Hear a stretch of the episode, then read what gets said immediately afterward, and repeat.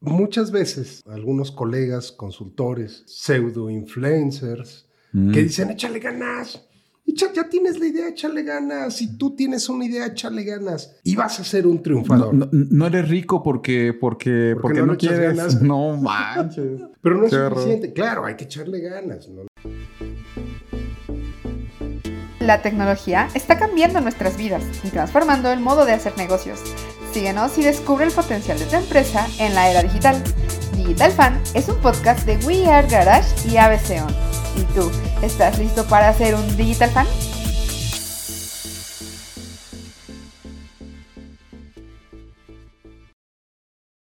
Entonces, ¿tienes una idea millonaria y no sabes cómo implementarla?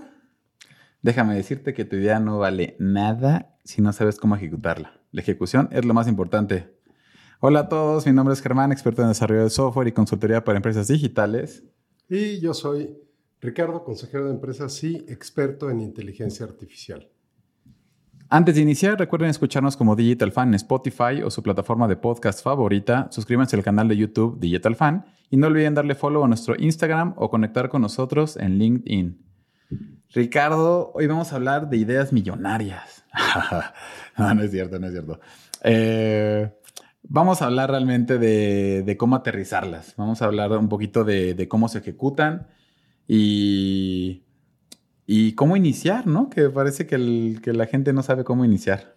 Sí, fíjate, Germán, que eh, en especial algunas culturas, mm. ¿no? Como las culturas de los trópicos, las latinas, son muy ocurrentes, ¿no? Son muy ocurrentes eh, son muy creativas, tienen muchas ideas, muchas, muchas, muchas ideas, pero no las llevan a la práctica. Y muchas veces pasa, algunos colegas, consultores, eh, pseudo influencers, que mm. dicen, échale ganas, ya, ya tienes la idea, échale ganas, si tú tienes una idea, échale ganas, échale ganas y vas a ser un triunfador. No, eres rico porque, porque, porque, no, quieres. Ganas. No manches. Pero no es suficiente. Claro, hay que echarle ganas, no, hay que ser ingenuos, pero si no tienes un modelo con el que puedas traducir esa ocurrencia a una idea estructurada, entonces sí, tu idea vale prácticamente cero. Y en la medida que le vas agregando valor a esa idea, entonces es que vas teniendo una monetización de eso. Y justo hoy vamos a platicar de la diferencia entre una ocurrencia y una idea estructurada, lista para que sea, no millonaria, eso está ya muy trillado, hasta quemado, multimillonaria. Sí, ya, no, ya. Este, un billón es el nuevo millón, ¿no? luego dicen, 10 millones es el nuevo millón, ¿no? Así ya. Este, sí, a ver, la realidad es de que todos estos gurús, ¿no? De, pues de, todo, ¿no? Te dicen, no, mira, hace este tipo de negocio, hace este tipo de negocio y muchas frases motivacionales eh, bueno, y está bien, ¿no? Digo, que te, generan al menos esta, esta, espinita, pero la realidad es que, este, como, como dicen aquí en México, no son enchiladas, ¿no? Y no es fácil iniciar. Y no es fácil iniciar más aún cuando no sabes realmente ni por dónde, ni por dónde entrarle. Eh, y como bien dices, pues vamos a, a, tratar de alinear justamente cómo puede iniciar eso. Tengo una idea y luego ¿qué es lo primero que tengo que hacer? Bueno, pues lo primero que tengo que hacer, digo, para responder rápidamente el, paso uno, es justamente alinear la visión. Tengo una idea, oye, vamos a hacer un nuevo startup que para poder vender sándwiches del chavo en internet, ¿no? Entonces, sí, claro, y entonces te imaginas que vamos a venderlos a través de una página, que vamos a hacer un curso para hacer sándwiches, que vamos a... Y tal vez ni siquiera eso es lo que yo estoy pensando. Ahora, ¿qué, es lo que sucede muchas veces justamente en esta, en, esta, en esta visión del producto? Que alguien se le ocurre una idea y te digo nada más este cachito de la idea. Pero no, está, no estoy alineando nada alrededor de eso, ¿no? Si la puedo hacer, si me gusta hacerla, si sé cómo hacerla y tengo tiempo cómo hacerla. Bueno, pues realmente este primer paso tiene que ver con alinear eh, la visión, ¿no? Y, una visión justamente alineada nos va a permitir tener las mismas expectativas del, producto. eh, saber hacia dónde se va a mover, ¿no? Saber cuál es el propósito, cuál es esta propuesta de valor, voy a decir. Y por supuesto, podernos ir, eh, voy a decir, hacia, hacia adelante. preparamos una serie de, preguntas para que la gente pueda alinear esta visión. Claro, y fíjate que es, lo que comentas es bien importante. Y otra vez regreso de la ocurrencia al método. Lo que nosotros le estamos compartiendo es un método que es un pequeño conjunto de un método grande que usamos con las empresas, precisamente para que puedan estar generando este, este producto digital. Sin embargo, ¿qué, qué, pasa? Tú decías una idea, y ahorita que, que, escuchen las preguntas, van a ver como una idea así silvestre, ¿no? Bruta, así sin, sin pulir. Si tú la sacas al mercado, a lo mejor es un gran fracaso. Pero si esa idea simple y sencillamente le das vuelta, la acomodas y la pones en una repisa, a lo mejor se hace un producto exitosísimo. Claro. Y eso te lo da precisamente el modelo. Por supuesto. Y bueno, entonces lo que vamos a hacer es compartirles una serie de preguntas que creo que deberían de, ahora sí que de preguntarle a todos los integrantes del equipo para poder alinear esta, esta, esta visión. Y como, y como resultado, pues evidentemente vamos a poder tener ahora sí una idea que se, ve, que se parezca más a una idea millonaria, ¿no? Y ya no nada más a una, a una idea, como tú dices, silvestre. Entonces, la primera pregunta es, ¿cuál es el valor añadido, ¿no? De lo que tú quieres solucionar, ¿no? Para ti. Fíjense lo que estoy diciendo. Para ti y para todos los que, los que estamos presentes. Porque normalmente pensamos, primero que nada tenemos que enfocarnos en un problema, eso lo hemos dicho mil veces, ¿no? Pero lo que tú vas a solucionar, ¿no? ¿Qué, te va a sumar a tu vida? Y es el mismo, la misma visión que tú tienes, ¿no? compañero de equipo. Porque, ¿qué es lo que pasa? Al principio todo el mundo trae ganas, todo el mundo quiere entrarle. Y después, ay, cuando algo sale mal, ya no quiero. O cuando las cosas llegaron a cierto nivel, ya no quiero seguir, ¿no? Creo que lo primero que debes de preguntarte es, ¿qué te va a añadir como valor a ti, ¿no? A ti y a, todos los, y a todas las personas que van a estar involucradas, ¿no? Y esa es la primera parte de alineación. Claro, imagínate eh, que tú estás en tu empresa, estás con tu equipo de colaboradores y están haciendo algo que eh, la gente lo quiere, es rentable, lo estás vendiendo mucho y todo el mundo odia el producto. A nadie le gusta, y los clientes no les gustan y no les gusta el producto, pero es un buen negocio, pues deja dinero. Es una idea que no va a prosperar. Claro, te tiene que estar alineado completamente a lo que, a lo que tú quieres. Y por eso es muy importante, cuando pensemos en el, en esta propuesta de valor del producto, la propuesta de valor no solamente debe impactar a las personas, debe ser lo que te resuelva algún problema que tú tienes. Porque si no te apasiona, eh, mejor no lo hagas, ¿no? Decía, alguna vez un ejemplo de, no sé, eh, oye, ¿por qué no ponemos un restaurante? Todo el mundo quiere poner un restaurante. Ah, pues yo no quiero limpiar platos, yo no quiero levantarme a las 4 de la mañana e ir a la central de abastos por nueva por este, por, por, comida, no, no, o sea, no, no, quiero estar con regulaciones. Oler a cebolla todo el día. Oler a cebolla todo el día, o tener que limpiar este, no sé, la cocina. Entonces, ¿para qué voy a hacer un restaurante, no? Si, si, no me gusta, ¿no? Tú, tú, una vez me decías, eh, dedícate a las cosas, si mal no recuerdo, me decías que te gusten, ¿no? Que sepas qué es lo que, o sea, que, que sepas hacerlas y que te dejen más lana, mm. Entonces, bueno, pues eh, eh, la primera pregunta es eso, o sea, todos tenemos la misma visión, todos tenemos la misma visión, ¿no? ¿Qué nos va a aportar a nosotros? Pues nos va a aportar, no sé, más lana, obviamente, porque un negocio busca eso, pero tranquilidad, satisfacción, hacer un cambio en el mundo, posicionamiento, poder. ¿Qué valor añadido tiene esto para ti? ¿O solo te va a dar más chamba? ¿Ya sabes? Bueno, este, la segunda pregunta, Ricardo. Sí, la segunda pregunta, bueno, ya es hacia nosotros, pues vamos con los clientes, ¿no? Porque puede ser algo que me guste, que le guste a todo el equipo, pero a los clientes no les funciona. Claro. Entonces, esa idea, aunque funcione bien hacia adentro, si no funciona hacia, hacia afuera, pues es una idea que se va a quedar solo adentro de la empresa. Claro. Tienes que buscar ¿no? Este, este twist que decíamos de darle la vuelta a la idea para que sea algo pues, que también te, le beneficie a tus clientes, ¿no? Hablábamos hace un par de programas de que a veces el innovar no, no es crear algo nuevo, sino hacer algo que ya exista mejor, más fácil, más amigable, más barato, ¿no? Más bonito, más rápido, yo qué sé. Todos estos atributos de, calidad, ¿no?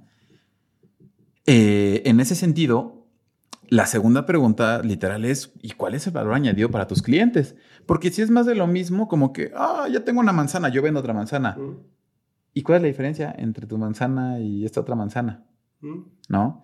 Ahí, ahí es cuando entran esa parte de los commodities, ¿no? De que básicamente todo, allá hay mucha oferta para, o existe, voy a decir, prácticamente algo para, una oferta para cualquier cosa que tú quieras, ¿no? Sí.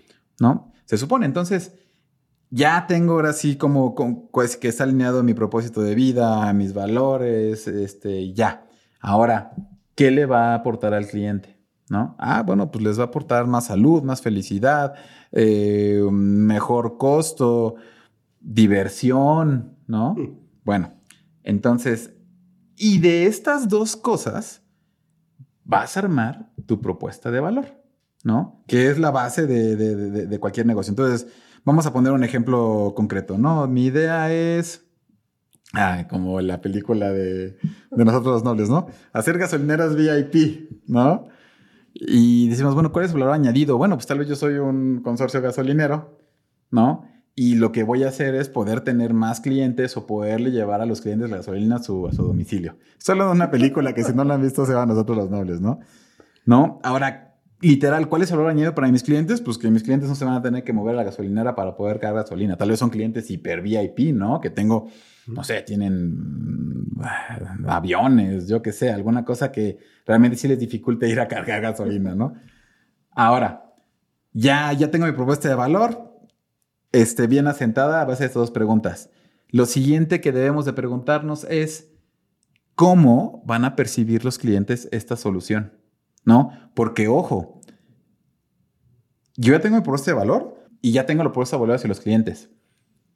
Ellos te van a percibir de esa forma. ¿Qué deberían de percibir ellos? No, ya, ya, eso es un punto importante y también tiene que ver con la alineación, Germán.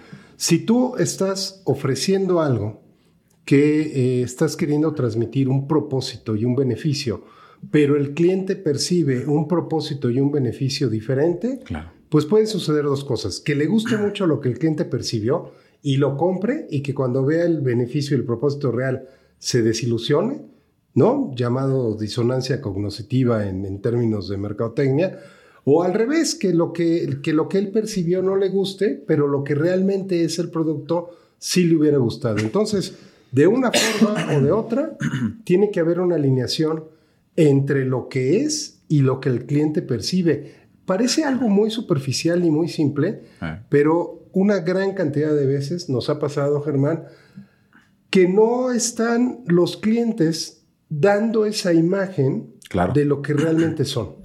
Sí, y además, fíjate, te voy a decir una cosa. No es lo mismo hacer eh, las soluciones para ciertos tipos de clientes que para otros, ¿no? En, en, ciertos lugares, voy a decir, este, geográficos que en otros, con ciertos materiales que con otros, ¿no? Eh, ¿cómo quieres que te perciban? ¿no? Por ejemplo, nosotros tenemos una oficina en una zona este, de oficinas porque quiero que nos perciban como, como, como, como profesionales. ¿no? Pero posiblemente si tu target o lo que vas a resolver es para un grupo de, no sé, de chavos, vas a buscar un lugar donde que, esté más abierto, con más propenso a la innovación, ¿no? La situación es, tu solución es percibida de la forma que tú quieres que se perciba, ¿no? Porque como dices, igual ay, es que la percibió mal, pero realmente sí le soluciona su problema, ¿no? Entonces, bueno, esa sería la tercera pregunta importantísima que te debes de preguntar, ¿no? Ah, para, para tu idea millonaria. Y entonces sí, la cuarta pregunta, o la cuarta, voy a decir, este, funcionalidad que debes de responder es, ¿cuáles son las funcionalidades per se de tu solución? ¿No? Claro, y ahí entonces Fíjate cómo de manera muy, muy simple, ¿no? Con preguntas muy simples y muy directas, vas armando bien fácil. O sea, si ya sabes cuál es el valor añadido para ti, ¿Cuál es el valor añadido para tu cliente? ¿Cómo quieres que ese cliente perciba tu solución? Pues ahora lo que tienes que hacer es la lista precisamente de esas funcionalidades que el cliente espera tener. Y bueno, hay una metodología y hay una serie de pasos que, que haces para que cada una de las respuestas a estas preguntas se construyan de manera correcta y certera. Claro, fíjate, eso es muy importante que uno que lo mencionaste. Eh, estas preguntas que de pronto parecen muy sencillas forman la base de lo que básicamente es, voy a decir, la visión de tu producto. Y la visión de tu producto forma la base de lo que finalmente va a ser el modelo de negocio de tu producto. ¿No? Y no estoy hablando de visión únicamente cuando hablamos de, visión a futuro. Estamos hablando de qué características va a tener, cuáles, o sea, quiénes son las personas que lo van a utilizar, cuáles son las necesidades que va a resolver, cuál es el modelo de negocio que va a implementar. De pronto no parece obvio, pero esas preguntas tan sencillas alinean tanto la parte, como tú dices, interna, como la parte externa, como esta percepción de los clientes. Y ahora sí, define qué funcionalidades son, ¿no? Evidentemente todo esto viene de un problema inicial, ¿no? Ahora, ¿cuál sería la quinta pregunta que deberían de, hacerse? ¿Quiénes van a ser los principales grupos de usuarios que van a utilizar esta solución? Ojo, estoy diciendo grupos de usuarios, no solamente un tipo de usuario.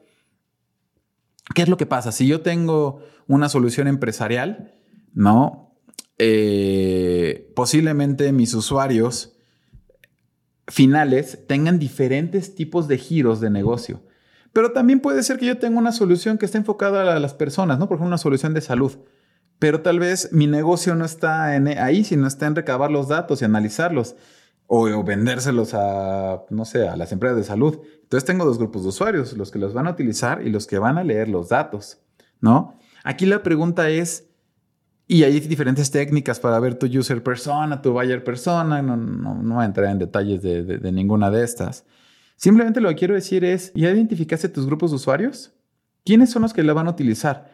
Esos grupos de usuarios están alineados, ¿no? A lo que, a lo que, a las funcionalidades de tu aplicación que a su vez deben de estar alineadas a la percepción que, tiene ese cliente, que a la vez está alineada, ¿no? A la, propuesta de valor. Bueno, todo ya de pronto se convierte en una escalerita. Todo va alineado, porque si no, entonces precisamente es cuando eh, se empiezan a crear, empiezas de una idea, empiezas a crear algo que en lugar de ir agarrando más forma, va perdiendo forma, ¿no? Y pues de ahí nos iríamos con la última, con la última pregunta, que tiene que ver con qué está fuera del alcance de tu mm. solución. Porque Germán, es tan importante saber qué quieres y probablemente sea más importante saber qué no quieres. Claro. Y en los productos no es la excepción. Eh, si llegan tus usuarios y te dicen, oye, ¿el producto podría hacer esto? Entonces a lo mejor tú con la emoción dices, sí, claro, sí lo puede hacer. Y entonces el agregarle esa funcionalidad más hace que eches a perder todo lo que ya llevabas trabajado porque esa funcionalidad te desalinea por completo lo que, lo que haces. Y, no te vayas tan lejos, o sea, lo que, lo que estás pensando hacer es posible hacerlo, existe la tecnología ya para hacerlo, tienes las herramientas para hacerlo, tienes los conocimientos, el equipo, los procesos, la cultura, el tiempo, ¿no? Para hacerlo esa es una pregunta muy, muy interesante. O sea, ¿qué está fuera de alcance? Porque de pronto cuando tenemos estas ideas millonarias, que es de lo que estamos hablando, pues se nos ocurre, ah, voy a hacer esto y el otro, más allá. No, mis gasolineras. Ok, necesito una regulación. Necesito tener este cumplir con ciertos lineamientos, necesito tanto dinero para cobrar el volumen de combustible necesario y que me salga suficientemente barato para poderlo vender, necesito una cadena de distribución. Ay, no tengo nada de eso. O no sé nada de eso. ¿no? Lo cual no quiere decir que no lo puedas obtener o no lo está permitido. O no está permitido, o sea, es legal, ya está regulado, ¿no? Entonces, es muy importante esta última pregunta, ¿no? ¿Qué definitivamente está fuera la solución? Por el motivo que quieras, ¿no? Motivos internos, motivos externos. Y como tú dices, a veces es más importante esto, ¿no? Porque a veces nos pensamos en mil cosas y nos damos cuenta que solamente una cubre mi propuesta de valor interna, externa ¿no? Y, ataca perfectamente a mi tipo de cliente. Bueno, pues haz esa una, Y esa idea millonaria, entonces la conviertes, o sea, esa idea millonaria que tenía mil cosas, la conviertes en una sola cosa que tiene más probabilidades, evidentemente, de, de, éxito. Entonces, eh, guarden bien estas seis preguntas, ¿no? Esas seis preguntas, en verdad, o sea, se los decimos ya habiendo implementado en mil cantidad de, productos y servicios para, para, tanto internos como para, como para nuestros clientes. Y no tienen idea de la importancia que es alinear la visión. Ese es el paso número uno. Y estas seis preguntas te van a permitir alinearla y te van a permitir definir que tu idea millonaria se convierte en una idea muy concreta que aporte una propuesta de valor a un cliente real solucionando un problema que muy posiblemente sí esté dentro de tu alcance resolver. Así es. Y, digo, básico, no es suficiente echarle ganas. Sí hay que echarle ganas, hay que seguir una metodología. Mm. Estas seis preguntas, piénsenlo, denle vuelta y pues los esperamos en el curso, que vamos no solo a platicar las seis preguntas, sino los detalles finos de cómo lo debes de hacer, ya en un workshop, no en un podcast. Claro, ah, eso es muy importante, que uno que lo mencionas. Bueno, o sea, realmente hacemos esto pues, para, para, pasar información, pero justamente esto nos ha dado la, pauta para estar creando ese tipo de productos o servicios. Entonces, si de plano dicen, ay, es que estas preguntas ya me las hice, pero no sé cómo aterrizarlas, bueno, nosotros los podemos llevar de la mano, evidentemente, para que puedan aterrizarlas a un plan de negocio que, que, que haga sentido, ¿no? Y que no terminen gastando. Ahorita me acordé de ese meme que, que, que decía este. Eh, dime la verdad validé mi idea con 20 mil personas. Dime la verdad. La verdad es que me gasté un chorro de lana para una cosa que nadie quiere, ¿no? Bueno, esas son, esa es la mayoría de las ideas millonarias, ¿no? cuando, cuando no tienen realmente un, un, enfoque adecuado. Entonces, bueno, eh, esperamos que esto les sirva muchísimo para este, para este primer paso. Eh, conforme vayan haciendo esas preguntas, les tiene que hacer cada vez más sentido y tener una idea evidentemente más concreta de lo que quieren lograr. Eh, muy bien, pues creo que con esto podemos cerrar el programa, Ricardo. Eh, no olviden seguirnos en nuestras redes sociales, cierre like a este episodio si les gustó y comenten sus impresiones en YouTube, contesten nuestras encuestas, suscríbanse y compartan. Ricardo, ¿algún mensaje final? Si realmente quieres ser feliz con tu idea, sigue nuestra metodología. Ay, muy bien, qué bonito. Puros buenos deseos para el 2024. Gracias a todos y nos vemos en el siguiente Digital Fan. Esto fue Digital Fan, un podcast de We Are Garage y ABC sobre cómo la tecnología está cambiando la manera de hacer negocios. Visita nuestro blog en www.digital.fan. No olvides suscribirte a nuestra newsletter y seguirnos en redes sociales, Instagram y LinkedIn. Sé un Digital Fan.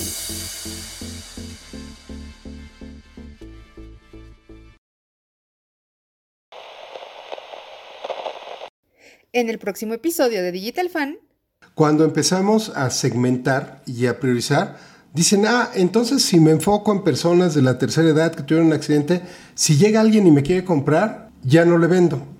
Y es una confusión entre el enfoque y la apertura de ventas. Estas son herramientas para enfocar el producto, la experiencia, la venta, la publicidad, la mercadotecnia, pero no es una herramienta de discriminación. Muchos de estos gurús de ventas que, hay ahorita, este, en, de ideas millonarias. De ideas millonarias en internet. Este, o sea, pero dice, hay una cosa muy cierta que, que, dice, ¿no? O sea, hablar a tu tribu, ¿no? ¿Cómo son las tribus? O sea, son personas, ¿no? Que comparten una misma cultura, ¿no? Que comparten una mismo, mismos procesos. Es muy importante que tú generes estos usuarios, ¿no? Básicamente, eh, porque tu producto o servicio debe estar centrado en el usuario.